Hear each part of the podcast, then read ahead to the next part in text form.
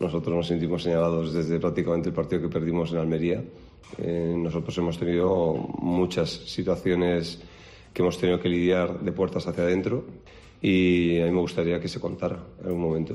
Me gustaría que se contaran porque aquí ha habido jugadores que no han podido jugar, otros que no han querido jugar, otros que han, que han tenido dificultades importantes para sentirse identificados con el club, por lo que fuera. Y, ahí alguien te debería dar explicaciones en su momento.